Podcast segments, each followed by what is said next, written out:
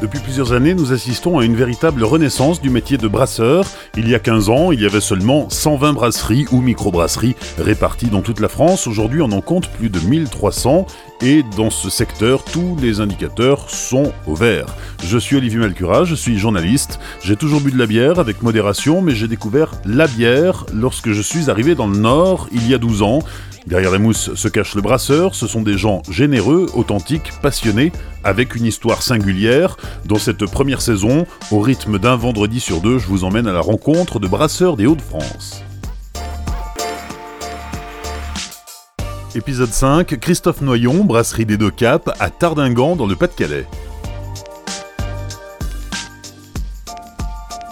L'aventure de la brasserie des Deux Caps est intimement liée à l'histoire de la ferme de Belledal, ferme de la famille Noyon.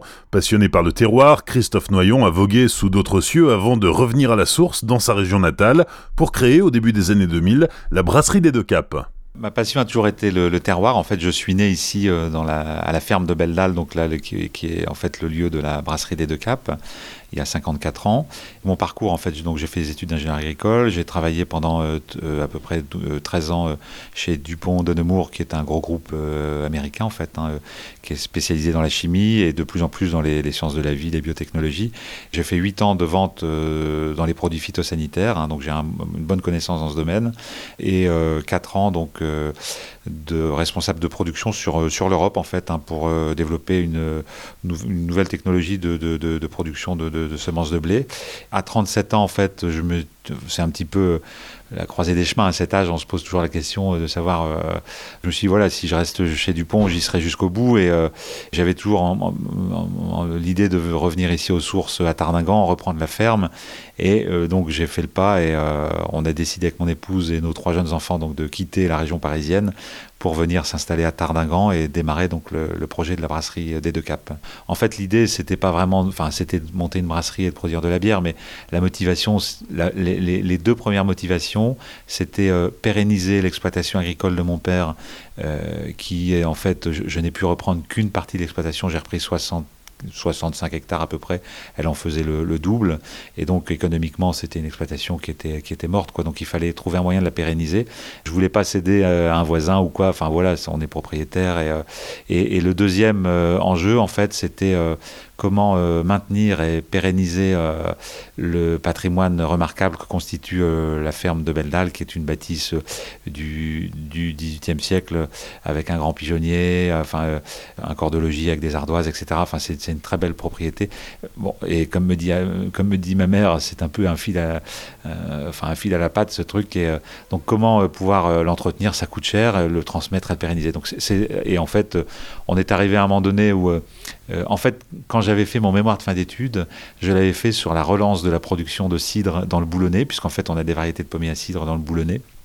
Et finalement, quelques années plus tard, donc quand j'ai décidé de quitter mon travail pour euh, créer mon activité, euh, on commençait à parler des, petites brasseries. Ça commençait en Bretagne, il y avait la brasserie Coref, la brasserie Lancelot, il y avait euh, un agriculteur brasseur qui est Rabourdin en Seine-et-Marne qui avait démarré aussi. Et puis j'ai lu des trucs et tout ça, puis je me suis dit c'est ça, il faut faire ça ici. Finalement, on boit plus de bière que de cidre dans le nord de la France et c'est ça qu'il faut faire. Quoi. Tu te lances début des années 2000, tout d'abord en te formant parce que euh, oui, tu es ingénieur agricole, mais euh, la, brasserie, ça ne s'improvise pas. Euh, comment est-ce qu'on devient brasseur? Je vais pas dire la bière c'est pas comme du vin parce que quelque part c'est un produit. ce que je veux dire c'est que par rapport à du vin c'est plus élaboré. on utilise plusieurs matières premières, hein, le malt, le houblon, l'eau, avec des origines et des années différentes. Dans le procédé, on a euh, euh, de l'extraction, de la cuisson, de la filtration, de la fermentation. Il y a beaucoup de choses qui font que euh, il y a plein de paramètres. Donc la bière, les, Belges qui sont quand même références en matière de bière, hein, un Belge dit faire de la bière c'est facile, la bonne bière difficile, et deux fois la même très difficile. Et comme j'aime bien les choses bien faites, et puis j'aime bien aussi euh, le monde du petit, on va dire, hein, du microscopique. Je me suis inscrit à une formation donc à Louvain-la-Neuve, hein, c'est une université en Belgique qui forme des ingénieurs brasseurs. J'ai fait un master en fait en sciences de la malterie et de la brasserie. C'est probablement une des meilleures écoles euh, au niveau euh, mondial. C'est à côté, on y parle français, donc c'est parfait. Et j'y ai passé quelques mois pour apprendre la partie théorique et la partie laboratoire, on va dire, sur le métier de la bière. Et s'en est suivi deux stages, deux petits stages que j'ai fait dans deux petites brasseries belges chez des, brasseurs qui sont devenus des copains, quoi.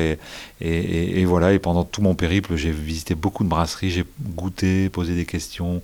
Je me suis fait un petit peu ma, religion, quoi, avant de revenir ici et de démarrer réellement le projet. Ta première bière, c'est euh, la, bière des deux caps. Pendant deux ans, euh, tu, tu, as la recette, mais elle n'est pas brassée ici, elle est brassée en Belgique.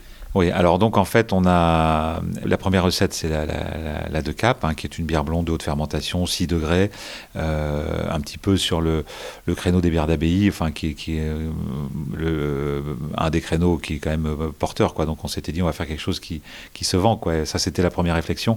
Et ensuite au niveau fabrication, en fait, on a été accompagné par le réseau Entreprendre. Et en fait, la réflexion qu'on a eue avec notre accompagnateur à l'époque, hein, qui nous a beaucoup apporté, c'était de se dire, on est dans la bière, c'est un marché de masse. en amont, il y a des très gros brasseurs. En aval, il y a des grands distributeurs où se trouve le marché de la bière. Et nous, on est dans notre propriété privée ici, on veut développer, on veut démarrer notre truc. Donc, pour limiter les risques, entre guillemets, liés à la création, on va d'abord monter une structure à coût variable. Et petit à petit, on va évoluer vers une structure à coût fixe. Euh, ce qu'on a fait pendant mon périple belge, j'ai rencontré donc euh, une brasserie qui s'appelle la brasserie de Prouf, qui est à, côté de Gand, euh, qui est quelqu'un de, je vais pas dire que c'est mon mentor, mais quand je le vois, enfin je le vois une ou deux fois par an, quoi, on fait le point et on a, en fait on a une coopération, quoi. Je, lui dis t'es es mon professeur, quoi, et on a noué une sympathie et, en fait l'idée donc c'était de, dire on va, on va commencer à brasser chez un tiers et euh, petit à petit on va rapatrier la fabrication ici. Donc en fait, euh, ça, se fait graduellement hein, parce qu'en fait on a encore une partie de notre fabrication qui est, qui est, qui est, faite là-bas aujourd'hui, hein, certains conditionnements. Donc les deux premières années on n'avait pas de brasserie. Petit à petit, donc on est dans une politique d'investissement progressive, euh, ce qui nous permet aussi, enfin c'est un choix aussi délibéré qu'on a fait puisqu'en fait quand on est avant d'aller voir le banquier, euh, sous le conseil d'ailleurs de notre accompagnateur euh, du réseau Entreprendre, euh, qui nous avait dit avant d'aller voir le banquier, il faut, faut définir vos valeurs d'entreprise, qu'est-ce que vous voulez faire de votre vie, quoi, parce que c'est quand même un choix, un choix de vie quoi, de créer une entreprise. Et on a réfléchi pendant une semaine avec mon épouse, et puis on a, on a revu notre accompagnateur, et on lui a dit, écoute Yves, voilà, nous on aime bien la qualité, on veut faire des produits de qualité, on est indépendant, on veut vraiment être indépendant dans notre affaire. Et euh, on a tous les deux le sens de l'engagement. Quand on dit quelque chose, on le fait. Quoi. Et, et, voilà. Donc, en fait, ce sont nos trois valeurs d'entreprise. Et euh, donc, c'est avec ça qu'on construit euh, notre entreprise tous les jours. Donc, on a gardé un peu de sous-traitance aujourd'hui sur notamment tout ce qui est 33 centilitres, hein, les petites bouteilles. On, est équipé pour les faire ici, mais le problème, c'est que si on, les brasse ici, on va être rapidement saturé ici. Et le problème, c'est que le site, il n'est pas extensible. Et après, il faudra déménager. Et on ne veut pas déménager trop vite. Quoi. on a encore beaucoup de choses à faire ici. Voilà, donc vous voyez, c'est vraiment un projet global euh, qui ne s'arrête pas euh, uniquement à la fabrication de la bière. On accueille beaucoup de monde ici, on fait pas mal de ventes directes aussi. Euh, voilà, c'est un, un, projet assez global. Ton premier matériel, pourquoi faire simple quand on peut faire compliqué T'es allé le chercher en Slovaquie? Alors oui, euh, en fait, on a donc on a fait des salons, on a appelé des fournisseurs et, euh, et puis on s'est rendu compte que bah, les Allemands c'était bien, euh, c'est top qualité, mais c'est top prix aussi. Enfin, au niveau budget, c'est vraiment beaucoup plus haut que la moyenne des brasseries. Quoi. Et quand on crée sa boîte, forcément, euh, on vous limiter les, investissements. Le matériel italien était pas mal en vogue aussi. Et puis, euh, on a vu donc une brasserie bretonne qui s'était équipée en, matériel slovaque. La Slovaquie, nous, en fait, quand on a démarré, venait de rentrer depuis un an dans l'Union européenne. Et finalement, pour, euh, à l'époque, pour le même le même budget qu'un fournisseur italien, on avait le double de capacité. Quoi. Et du coup, euh, voilà, on s'est dit, euh, technico-économiquement, c'est bon. La Slovaquie, c'est l'ancienne Tchécoslovaquie, c'est là qu'est née la Pils, donc c'est des pays de bière. Euh, le travail des métaux, l'inox, les soudures, la mécanique, c'est des pays qui savent faire et qui, connaissent. Donc on s'est dit, au plan technique, c'est bon. Au plan économique, c'est intéressant. Voilà, du coup, il faut y aller. Quoi. C'est comme ça qu'on a, on a pris un avion pour Cracovie. Euh, en Pologne. On a loué une petite voiture, on a traversé la frontière. Il y avait encore quelques mitraillettes à l'entrée qui surveillaient. Enfin, c'était ça, ça sentait encore l'ancien régime, quoi. Et, enfin, c'était l'aventure, quoi. On a signé notre bon de commande et euh, on a dû verser une partie des, fonds. Et euh, bon, avec mon épouse, on s'est dit, on croise les doigts, on espère que ça va arriver en France. Et, et c'est vrai que quand la brasserie est arrivée en France, waouh, il y avait deux camions pleins craqués enfin dans la cour de ferme là, euh, bon, le palpitant il battait euh, plus que fort quoi. C'était le début d'une aventure. Euh. Voilà, c'était tout à fait le, début d'une aventure, d'une grande aventure. voilà, j'espère qu'il va durer encore longtemps. Aujourd'hui, la brasserie des Deux Caps, donc 15 ans plus tard, c'est 8 salariés, c'est un peu plus de 3000 hectos produits l'année dernière, 8 recettes différentes brassées ici. Tu as atteint un rythme de croisière? Je pense qu'on est à peu près à moitié de la, capacité du site, hein, euh, euh, peut-être un peu plus que, la moitié. Euh, voilà, donc l'idée c'est de remplir la capacité du site tout en continuant à restaurer donc le bâti, hein, puisqu'en fait il y a deux ans on a entrepris de reconstruire une, une aile d'un bâtiment enfin, qui est écroulé depuis 40 ans avec les pierres d'origine et, des côtés courts, on a mis des tuiles d'origine, enfin qui viennent d'un autre bâtiment, enfin euh, des tuiles qui ont 200 ans. Euh, donc on a, on a et, on a encore des travaux à faire euh, dans, la propriété. Donc en fait, du coup, non, on, continue ici. On va, on va remplir la capacité, on va essayer aussi d'améliorer le côté accueil. Bon, tout ça, ça se fait pas en cinq minutes parce que si on veut être indépendant, bah, c'est avec les sous de notre propre portefeuille. Donc il faut les gagner. Ça va moins vite, hein, voilà, mais c'est tout, c'est pas grave. Hein. on fait pas ça pour, euh, on fait pas ça pour, euh, pour revendre la boîte dans 10 ans. Euh, c'est vrai que j'ai j'ai plusieurs copains qui m'ont dit tu vas pas assez vite, tes bières sont bonnes, le marché de la bière est là, faut en vendre partout en France, tout ça.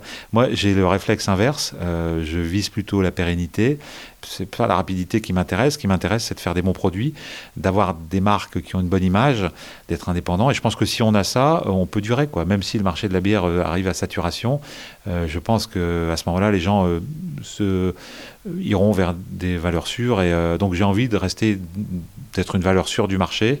voilà, j'ai pas envie d'être forcément le premier. Ça m'intéresse pas. Donc, la conquête de la France, c'est pas ta priorité. Tu privilégies le circuit court? Voilà, on privilégie le circuit court et euh, euh, donc euh, tout à fait. Donc les ventes sur le sur le, direct et puis sur le marché local. C'est vrai qu'on est, je sais même pas si on est régional Haute-France, Nord-Pas-de-Calais, Haute-France encore moins, mais on commence depuis deux ans à rayonner un petit peu plus sur le Nord-Pas-de-Calais dans la distribution, quoi, de façon directe sans passer par des intermédiaires.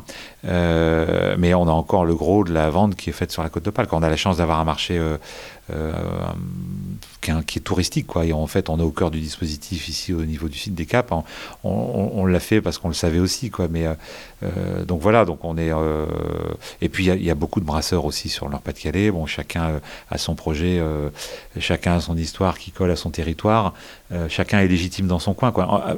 Après tout, c'est la brasserie artisanale telle qu'elle se développe depuis 15 ans en France, c'est avant tout euh, une histoire locale, de marché local. Et c'est vrai qu'on voit des petites brasseries qui, ont démarré à peu près euh, oui, il y a une quinzaine d'années, qui commencent à sortir du local pour essayer de commencer à rayonner euh, en national. Ou, bon, c'est un pari. Est-ce que voilà, qu'est-ce que ça veut dire de cap, de vendre de la de cap à Marseille? Je suis pas sûr que ça fonctionne. Ou alors, ça peut fonctionner, mais à, gros, à coup de gros budget publicitaire. Donc voilà, donc soit on a les moyens de le faire, soit on compte sur les années. Quoi. Moi, je compte plus sur les années. Quoi. Alors, ça sera peut-être pas moi, ça sera peut-être le suivant, mais euh, bon, voilà, en tout cas, je suis un maillon de, de la chaîne dans l'histoire de la brasserie, en l'occurrence celui qui, l'a créé. Quoi.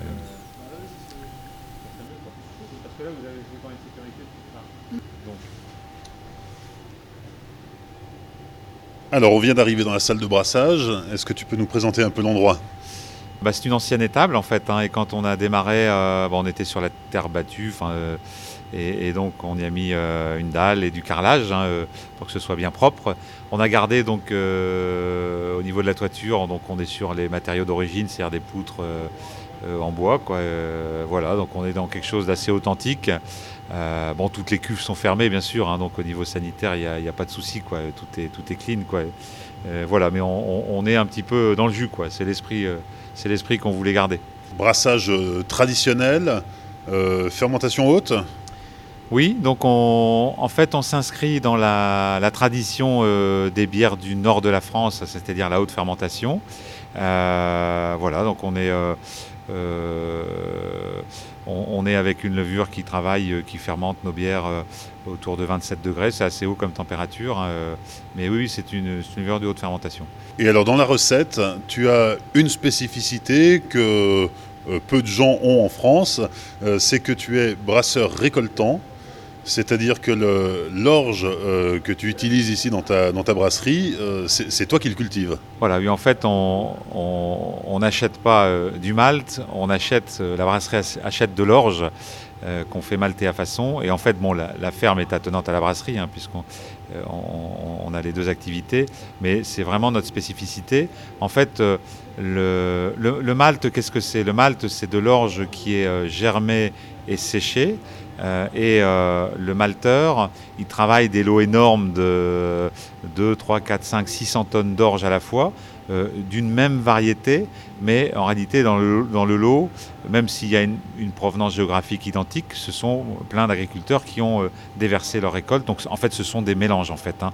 Et le malteur donc fabrique son malt et ensuite il analyse et il assemble des lots euh, de malt pour faire un standard. Donc en fait finalement le brasseur, qu'il soit gros ou petit, euh, achète le même malt, hein, qui est un malt standardisé, alors que nous en fait on, sème l'orge, hein, on suit la culture, on connaît notre, notre terroir, on récolte et on fait faire donc du malt avec de l'orge qui est récolté de l'orge à la parcelle en fait. Hein. C'est un malt à la parcelle, donc avec une qualité très homogène euh, et on a, c'est à la fois une chance et, enfin, euh, oui, c'est intéressant. On, a un territoire ici, un, terroir sur la ferme euh, qui est très diversifié. On est dans le boulonnais, donc c'est vallonné.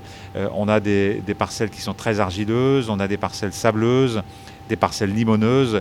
Et on s'est aperçu depuis, parce qu'on fait ça depuis 2006, hein, donc euh, que euh, les récoltes euh, d'une parcelle à l'autre et d'une année à l'autre au niveau qualité, quand on fait des analyses, on se rend compte qu'il n'y a pas la même chose dans le grain d'orge. Donc le malt, il n'est pas pareil. Et aujourd'hui, donc on, joue avec ces qualités, soit pour faire nos propres standards pour brasser nos bières, on va dire, standardisées comme la de Cap ou la Blanche de 800. Et euh, par contre, euh, on utilise euh, la récolte telle qu'elle pour la, bière de Beldal, hein, qui est brassée avec une parcelle d'orge. voilà, donc on est, on est brasseur récoltant, c'est-à-dire qu'on a intégré en amont une partie que n'avait pas intégré le, le, brasseur aujourd'hui. Mais en fait, on fait finalement que répéter ou perpétuer la, tradition, puisque en 1900, dans le Nord-Pas-de-Calais, il y avait 60% de fermes brasseries, et ces fermes brasseries, finalement, elles cultivaient l'orge et, elle le maltait, quelquefois même elle, le brassait. Donc finalement c'est quelque chose qui existait, qui a disparu complètement avec la concentration et aujourd'hui on est en train de euh, remettre euh, euh, le sujet à l'ordre du jour et, et on va plus loin d'ailleurs parce que a, ça fait cinq ans qu'on travaille majoritairement avec une variété qui est une variété qui est vraiment adaptée à notre terroir, c'est-à-dire qu'elle est, elle est demi-précoce à maturité, donc c'est-à-dire qu'on peut la récolter pas trop trop tard et donc de ce fait euh, on ne privilégie pas euh, le rendement, mais on privilégie plutôt euh, la qualité parce qu'il faut récolter sec, donc il ne faut pas récolter trop trop tard. On est au bord de la mer et passé le 15 août, on a facilement de la pluie ici. Donc on a trouvé une variété adaptée à notre terroir. Et en plus de ça, comme on a un terroir dans lequel on a fréquemment du sable, on a des fertilisants qui tiennent très peu au sol et euh, on a euh, d'une année sur l'autre euh, des récoltes d'orge qui sont très faibles en protéines. il faut avoir peu de protéines pour faire une bonne orge de brasserie, mais quelquefois, et même bien souvent, on est en dessous du standard industriel. et donc, on a une variété qui, qui contrecarre un peu ce fait parce qu'elle produit beaucoup de ce qu'on appelle les, fragments d'acide aminé, aminé libre. C'est un peu technique, ce sont des fragments de protéines, mais on a trouvé une variété qui en produisait beaucoup. Euh, et ces éléments sont importants parce qu'ils rentrent dans la nutrition de la euh, dans euh, le process de fabrication des arômes. Donc vraiment, on a trouvé une super variété. Alors le problème, c'est que la coopérative arrête cette variété normalement l'année prochaine. et donc on a contacté l'obtenteur qui n'est ni plus ni moins que ces cobras en région parisienne, qui peuvent nous fournir des semences de base. Enfin, il n'y a, pas de souci. Quoi. Donc voilà, on est. mais c'est vraiment euh, euh, une approche euh, différente. Et on pourrait imaginer, euh, parce qu'aujourd'hui on voit des brasseries encore se créer beaucoup, on se demande où ça va s'arrêter, mais peut-être qu'à un moment donné, euh, on, a des agriculteurs brasseurs qui vont, oui pourquoi pas, quoi, pourquoi pas euh, dans, dans, 15, dans 15 ans, 50 agriculteurs brasseurs sur le Nord-Pas-de-Calais, quoi, ça aurait du sens. Et alors, le fait que euh, tu nous disais qu'en fonction des parcelles, la qualité du sol n'était pas, euh, la même, est-ce que ça influe euh, sur le, malt? Est-ce que ça influe sur la recette? Oui, alors donc dans le cadre d'une recette standardisée, donc on prend le malt de, nos récoltes et on, assemble nous-mêmes différentes années quand le malt de l'année n'est pas standard. Donc pour brasser une de cap, on, fait notre propre assemblage ou alors pour brasser la bière de récolte euh, Beldal, euh, ça nous arrive de modifier quelques paramètres aussi pour adapter en fonction de, la récolte, tout à fait. Pour euh, rester sur une qualité constante, mais avec des matières premières différentes. Pas forcément une qualité constante, mais une bonne bière. En tout cas sur, sur la Beldal.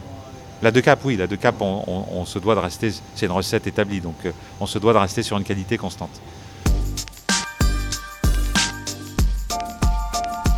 Les cinq dernières minutes, donc euh, place à la dégustation. Alors, qu'est-ce que tu nous proposes? Donc là, en fait, on a ouvert une bouteille de Belle Dalle, hein, donc la, bière de, la bière de récolte millésimée. On va la déguster avec un fromage qui s'appelle le Belle Dalle aussi, qui est une pâte pressée, donc c'est une mimolette en fait, euh, qui est lavée à la bière de Belle Dalle. Hein. c'est un fromage qui est affiné pendant six semaines. Bon, il peut s'affiner plus longtemps, hein. c'est un fromage de garde. Il est fabriqué à Huillère et Froid, à 7 km d'ici, euh, chez mes cousins, en fait, qui sont fromagers. Voilà, donc euh, on allie le côté professionnel, la famille et tout ça autour de, bons produits. Donc cette bière-là, c'est celle qui est brassée avec un malt qui provient d'une seule parcelle de ta production. Euh, voilà, donc jusqu'à, en tout cas jusqu'à aujourd'hui, donc on, on, la brasse avec le malt de, voilà, c'est un, ce qu'on appelle un, oui, c'est ça, un, je sais pas, il n'y a pas de nom en fait, il faut trouver un nom, mais euh, euh, je vais pas dire un single field, mais on va pas reprendre des, termes anglo-saxons quoi, mais voilà, c'est une bière qui est brassée avec une parcelle d'orge, tout à fait. Ok, alors on goûte. Alors, santé.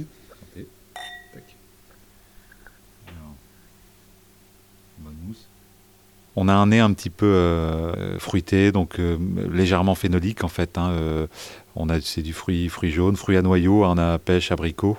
voilà, c'est un petit peu la, typicité de notre levure.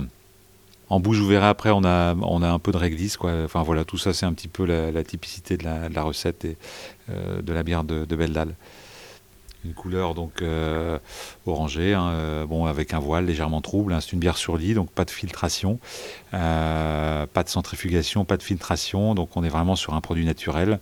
On garde un peu de trouble, mais c'est pas grave. Hein. Au contraire, ça veut dire que le produit est authentique.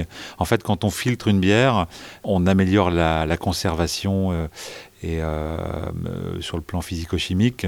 Par contre, on vide un petit peu le produit de sa substance. C'est un petit peu le pain blanc et le pain noir. Quoi. Donc euh, ici, on est vraiment sur, voilà, on est sur une bière sur lit, quoi. C'est-à-dire qu'elle a été embouteillée sur sa lit sans filtration. Alors deuxième bière que tu nous présentes, c'est la Didet. Oui, la Didet blonde, hein, puisqu'en fait il y, a trois versions. Donc la Didet blonde, c'est la donc c'est une bière qu'on a, hum, c'est une bière blonde 100% malt qui fait 6,5 degrés, qu'on a lancée en 2013. Euh, on a obtenu la médaille d'or au concours agricole en 2014. Et en fait, euh, oui, alors les, gens se demandent pourquoi on a lancé une bière d'idées euh, dans le Pas-de-Calais.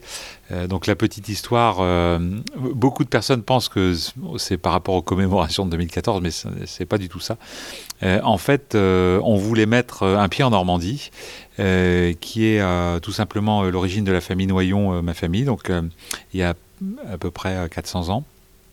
Et, en fait, quand on a démarré la brasserie, donc il y a, en 2003, on a lancé la De Cap et en fait, oui, on a raconté une petite histoire sur la De Cap. Hein. C'était la bière des gens de la mer et de la terre, une bière en hommage à, euh, mon père agriculteur et en souvenir de mon ancêtre marin Noyon. Et en fait, euh, oui, euh, mon ancêtre marin Noyon qui est né en 1623 à Calais. Et figurez-vous que j'ai retrouvé deux marins Noyon avant lui, à côté de Cherbourg, à côté du hameau Noyon. Et en fait, voilà, c'est une histoire que me racontait mon grand-père. Finalement, je l'ai vérifié dans dans mes recherches généalogiques. Bon, j'en ai pas la preuve, mais en tout cas, voilà, on voulait mettre un pied en Normandie avec la d'idée pour commercialiser la De Cap, ce qu'on est en train, ce qu'on commence à faire depuis depuis un an ou deux, quoi. Donc voilà, la d'idée, c'était ça, l'histoire de la d'idée. Et on a quand même eu une médaille d'or, quoi. D'ailleurs, j'ai reçu la semaine dernière, on reçoit régulièrement euh, des mails d'Américains qui achètent de la DD sur les plages du débarquement. Et j'ai reçu un message la semaine dernière d'un Américain euh, qui me dit écoutez, euh, j'ai acheté votre bière d'idée sur les plages du débarquement et je l'ai acheté pour l'étiquette. Mais quand je l'ai goûté, je me suis dit c'est une vraie bière. Ah, ça m'a fait plaisir, quoi, parce qu'il y a tellement de gens qui pensent que ça n'est que du marketing. Et voilà, non, la, la bière d'idée est une vraie bière. 6,5 degrés. Voilà, c'est une bière savoureuse. Euh, on est dans le fruit à noyau, un petit peu comme la de Cap, mais un petit peu plus dense. Hein, euh, pêche, abricot, toujours.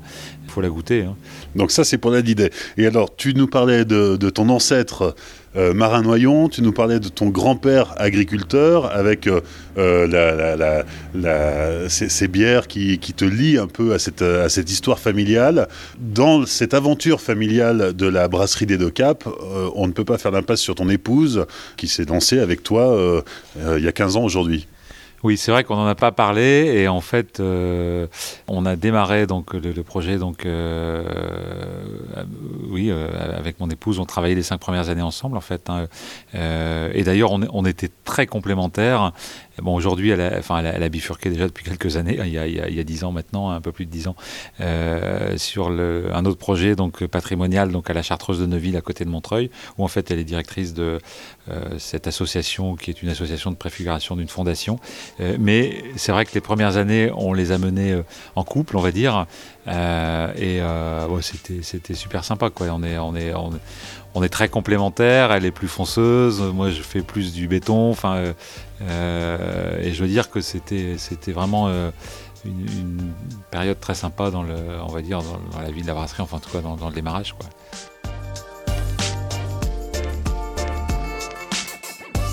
Merci à Christophe Noyon de nous avoir ouvert les portes de la brasserie des Deux Caps à Tardingan, sur le littoral du Pas-de-Calais, un lieu emblématique pour lequel le département du Pas-de-Calais a obtenu en 2011 le label Grand Site de France.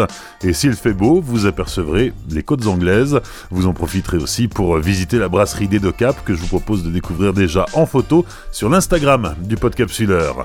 Je vous donne rendez-vous dans une autre brasserie des Hauts-de-France dans 15 jours. D'ici là, n'hésitez pas à liker, commenter, partager, rajouter plein d'étoiles sur iTunes. Retrouvez aussi le Podcapsuleur sur Facebook et sur Twitter. Et souvenez-vous, l'abus d'alcool est dangereux pour la santé, alors savourez, mais sans forcer.